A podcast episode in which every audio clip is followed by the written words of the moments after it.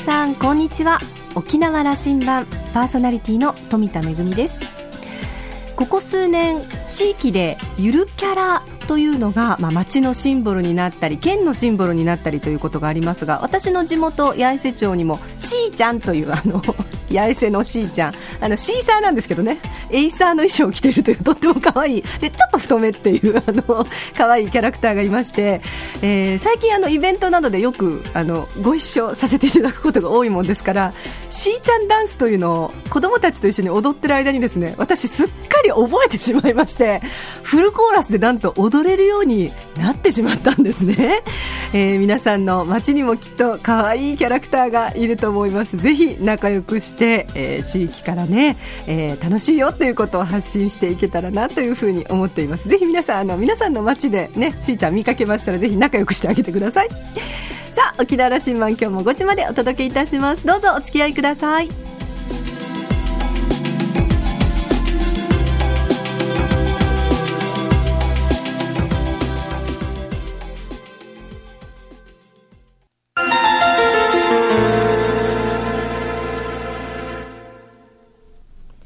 那覇空港のどこかにあると噂のコーラルラウンジ。今週は沖縄国際大学教授の前泊博盛さんと、ラウンジ常連客で沖縄大学地域研究所特別研究員の島田克也さんとのおしゃべりです。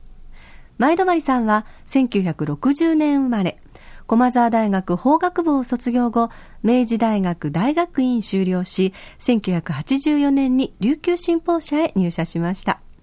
社会部、政経部、編集委員、論説委員長などを経て退職、現在の職に就きます。主な著書には、沖縄と米軍基地、本当は憲法より大切な日米地位協定入門があり、共著で、検証沖縄問題や検証地位協定を出版されています。今回は先日行われた参議院議員選挙を受けて、その分析と沖縄の今後についてお話しいただきました。今回はその前編です。どうぞ。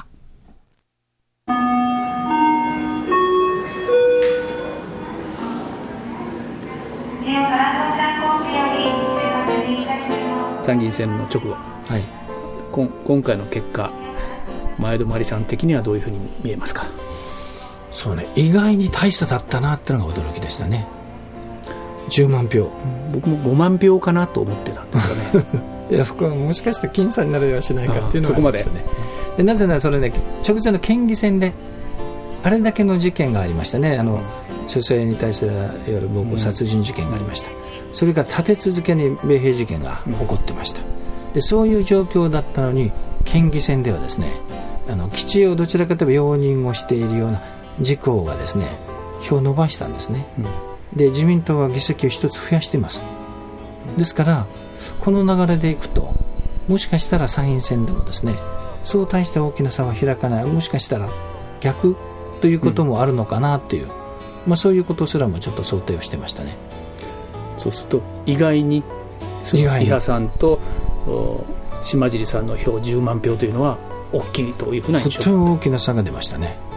それはどんな意味だったという？うんやっぱり基地問題が焦点だよっていうことを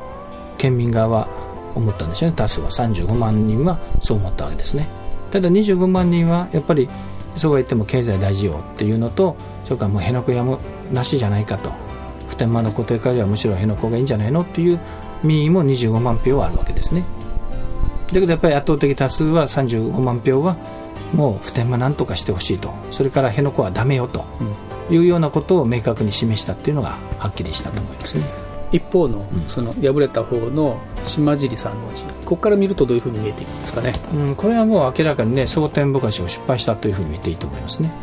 ゆる基地問題じゃなく経済にすり替えようとしたんですけどもさすがに今回もね知事選と同じようにうまくいけなかったっていう、うん、でこれはあの私もねあのこの参院選前にですよ。こ当選回数を見てもこれまでのキャリアを見てもどうしても大臣になれるような状況ではないにもかかわらず大臣に据えてきたっていうのはこれはちょっと政権としてやりすぎじゃないかって思いましたね。で沖縄に対する選挙対策として大臣のポストまでつけてくるっていうのはこれはその沖縄県民に対する挑戦とやっぱ受け止めましたね。沖縄県民そんなもので本当に乗るのかなっていうね思いありましたけども。あの基地問題とその沖縄振興とは別なんだというのが日本政府のずっと通したスタンスじゃないですか。本来ならね、うん、で飴とムチという言い方も本来当たらないはずなんですけども沖縄ではしかし実際にはそうやられていますね。で沖縄振興予算という言い方もやめた方がいいですね。これはあの47都道府県が全部ですね、まあ、非交付団体別にしてもあの交付団体についてはあの当たり前にもらう基本給みたいなもんですよ、どの都道府県だって同じように政府から分担金があるのに、沖縄だけはなぜか沖縄振興予算という名前で特別に上乗せでボーナスをもらっているかのような言い方されるんですよ。しかし例えばこの3500億円の沖縄予算にしてもですよ。実際には他の県も同じようにもらっているのに一括計上方式があるので沖縄だけはこんなにたくさんもらっていると。つまり必要な生活費の他にプラスアルファでボーナスでもらっているかのようなお金として説明されているんですね。それがおかしいんですね。振興予算という言い方もおかしいんですね。47都道府県が全てやっぱりこの一旦その政府はですねお金を地方から集めてそれを再配分をしていくんです。その再配分の時には行政の需要に合わせてそれぞれの地域に合わせて一応予算を振り分けていくんですね。必要なもの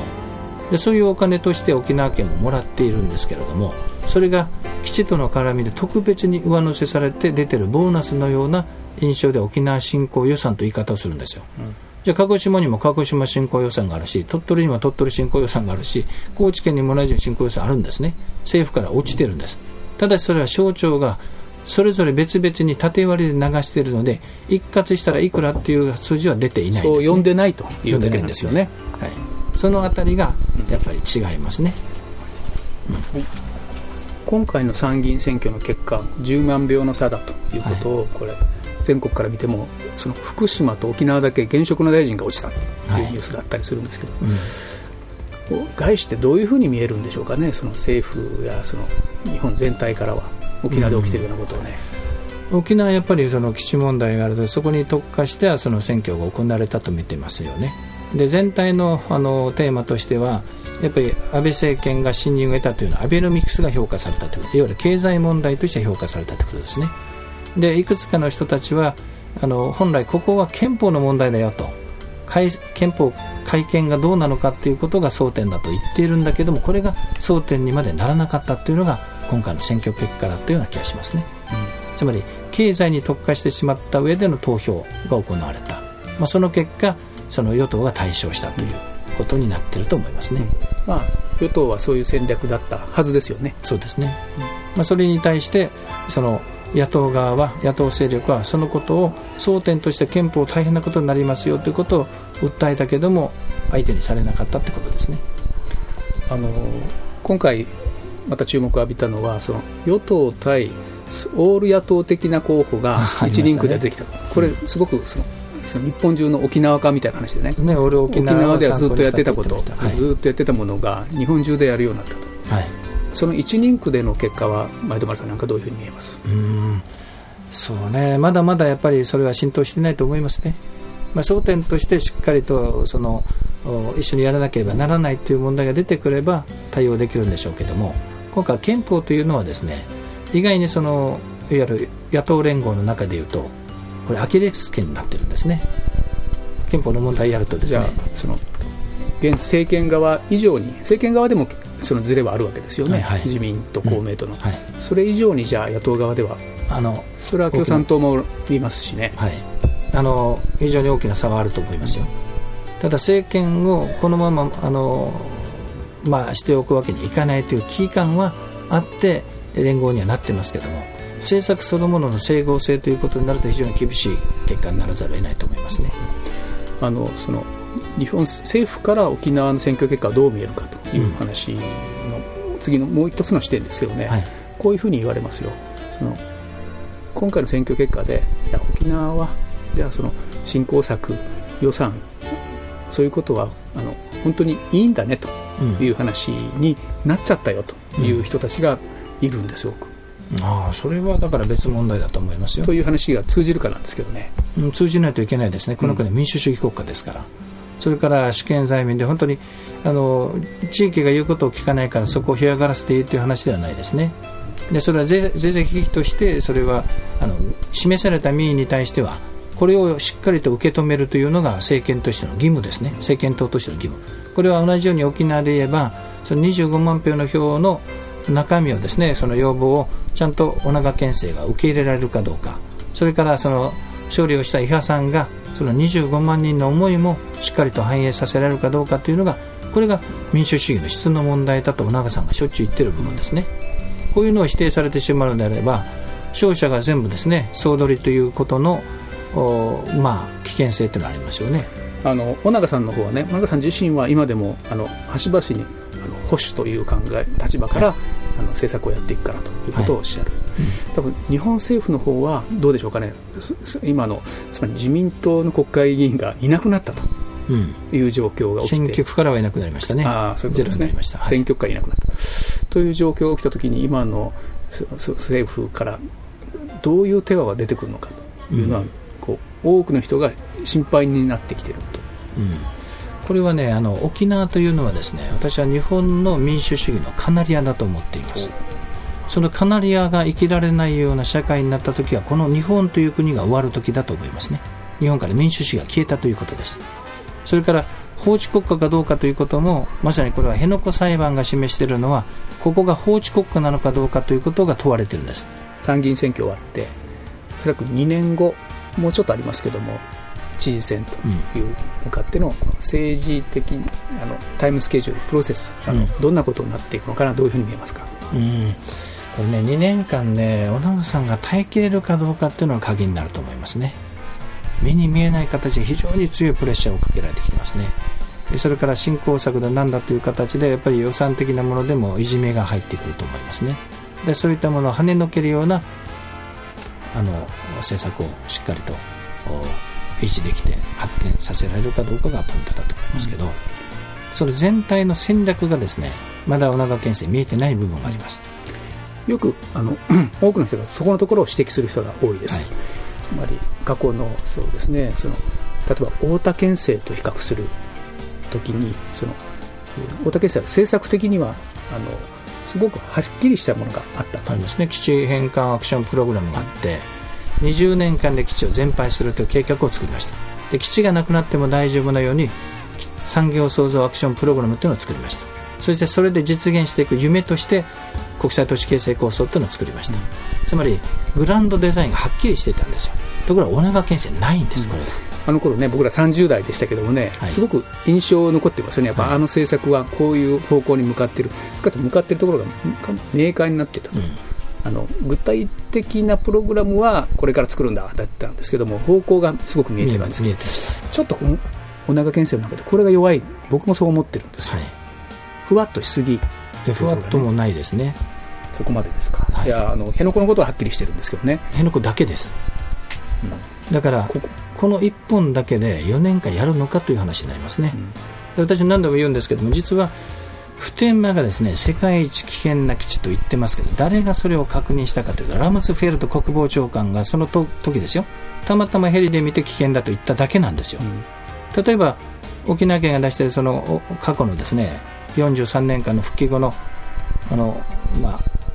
米軍機の事故の件数ですね。これで見るとですね実はあの総数でいうと何件起こってるかというと676件起こってるんです。でそれ嘉手納の方が多いんですかそうです。676件のうち普天間飛行場で起こっているのは15件です、うん、そして嘉手納飛行場は462件ですね。言われていることですよ30倍です、うん、なのになぜじゃあその嘉手納の危険性は議論しないのかという疑問がありますね。それから沖縄に基地があることは不公平だと言ってるけどもじゃあその基地どの基地をいつまでにどうなくしていくんだというその明確なビジョンが尾長さんから示されないんですよ。なぜ？私はあのどうも疑り深いあの正確なもんですからあの沖縄の保守県政保守の政治家で裏切られなかった人一人もいないって言ってもいいぐらいですね、えー、今今、まあ、現職でやってる方もいますけども公約で掲げた県外説をですね党が決めて党が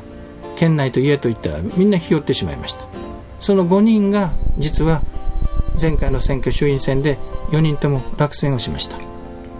そしてまあ比例で復活をしましたけど。で今回もう一人残っていた方がやはり落選をしました。これで選挙区からは公約を裏切った人は誰もいなくなってしまいました。つまり公約というものに対する沖縄県民の厳しい裁定が出てきたと思っています。で今度は大永さんは本当に大丈夫なのかと。元県連幹事長です自民党の。保守政治家として安保は大事だと言っています。それから集団的自衛権も容認すると言っていますその方が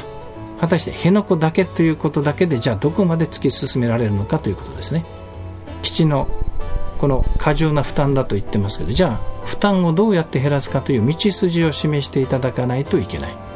今の話はですねなかなか沖縄のマスコミからはなかなか指摘出てこない部分なんですけどもそれはやっぱりおかしいと思いますね。出てきてないですよね、はい、あんまり出てこなくてね。で2つあって1つはそのその、はい、普天間だけでそれのプログラムを示してないもっと示してないとい。う話、はい、これは尾長さんに投げるといやこれは国の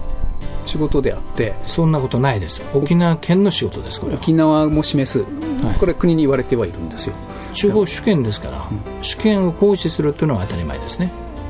ですからこれねあの普天間問題に限らずですねいつもお願いをする側にいるのがこの地方自治体という、うん、そしてお願いを聞くかどうかは政府のオナ三尊というね、うん、これは民主主義の正しい形ではないです。憲法は地方主権を認めています。地方自治という。でこれ主権を行使するということであれば地方ができることは山ほどありますね。例えば地位協定の問題一つにしても地位協定で出入国を自由にしてしかも裁判権までですね取られてそれで文句は言えない。おかしい。で国に改定を要求する。お願いをしたから自分たちの仕事はそこで終わってるんですね15年前に法律も変わって中央政府と地方政府は対等の関係なんですもんね。対等なのに対等な主張をしていないんですよ。そして国は国でやってくれとお願いばっかりです。そういう物乞い型の政治はもうやめた方がいいと。反対とお願いと。そう。そういうことじゃなくて自分たちでできることを着手すべきですね。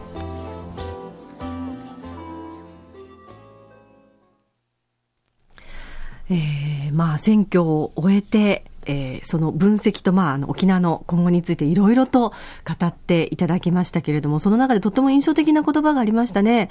沖縄は民主主義のカナリアのようなものということをおっしゃってましたけれども、空気がちょっと危険なところにね、行くときに人が入る前に、あの、カナリアをまず入れて、そのカナリアが生きていくことができるかということをしますけれども、果たして日本の民主主義は大丈夫なんだろうかというのが沖縄で試されているという、あの、そういうお話でございました。えー、いろいろとお話まだまだ伺いたいところなので、えー、今回はまあ前編ということで、えー、来週、次回その後編をお届けしたいと思います。えー、島田さんはですね、前編のお話を終えて、最近あの、前泊さんは沖縄を代表する論客として、まあ、全国メディアでの,、まあ、あの発言、登場する機会も増えておりまして、えー、大学の講義ですとか、講演活動ですとか、執筆活動ですとか、ますます精力的に活動している、えー、前泊さんのお話をお伺いいたしました。えー、今週のコーラルラウンジは、沖縄国際大学教授の前泊博盛さんと、ラウンジ常連客で沖縄大学地域研究所特別研究員の島田克也さんとのおしゃべりでした。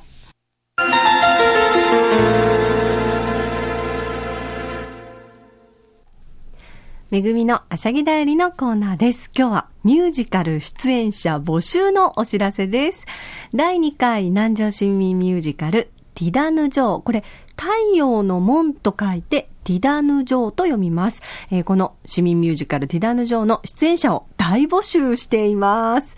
えー、南城市が舞台になった作品なんですけれども、戦績スポットのガマで繰り広げられる物語、ガマで暮らすおばあとシームンという、まあ、精霊たちの、えー、物語なんですけれども、そこに、えー、ふるさと探検隊の子供たちがやってきまして、えー、過去の物語と出会っていくというお話なんですが、今回出演者を募集しています。えー、南城市、それから近隣市町村にお住まいの方か、通勤通学の方、そして、えー、南城市文化センターシュガーホールで行われます稽古に通える方、えー、どなたでもご応募できますので、ぜひ我こそはという方、歌が得意ですという方ですとか、それから、あの、歌とか踊りはやったことがないんだけれども、ぜひセリフを頑張って言ってみたいという方ですとか、ちょっとダンスをやってるとか、踊りをやってるとか、いろんな才能に出会いたいなというふうに思っております。えー、私実はこのティダヌ城の演出を務めさせていただくことになっておりまして、えー、たくさんの新しい才能の出会いをですね、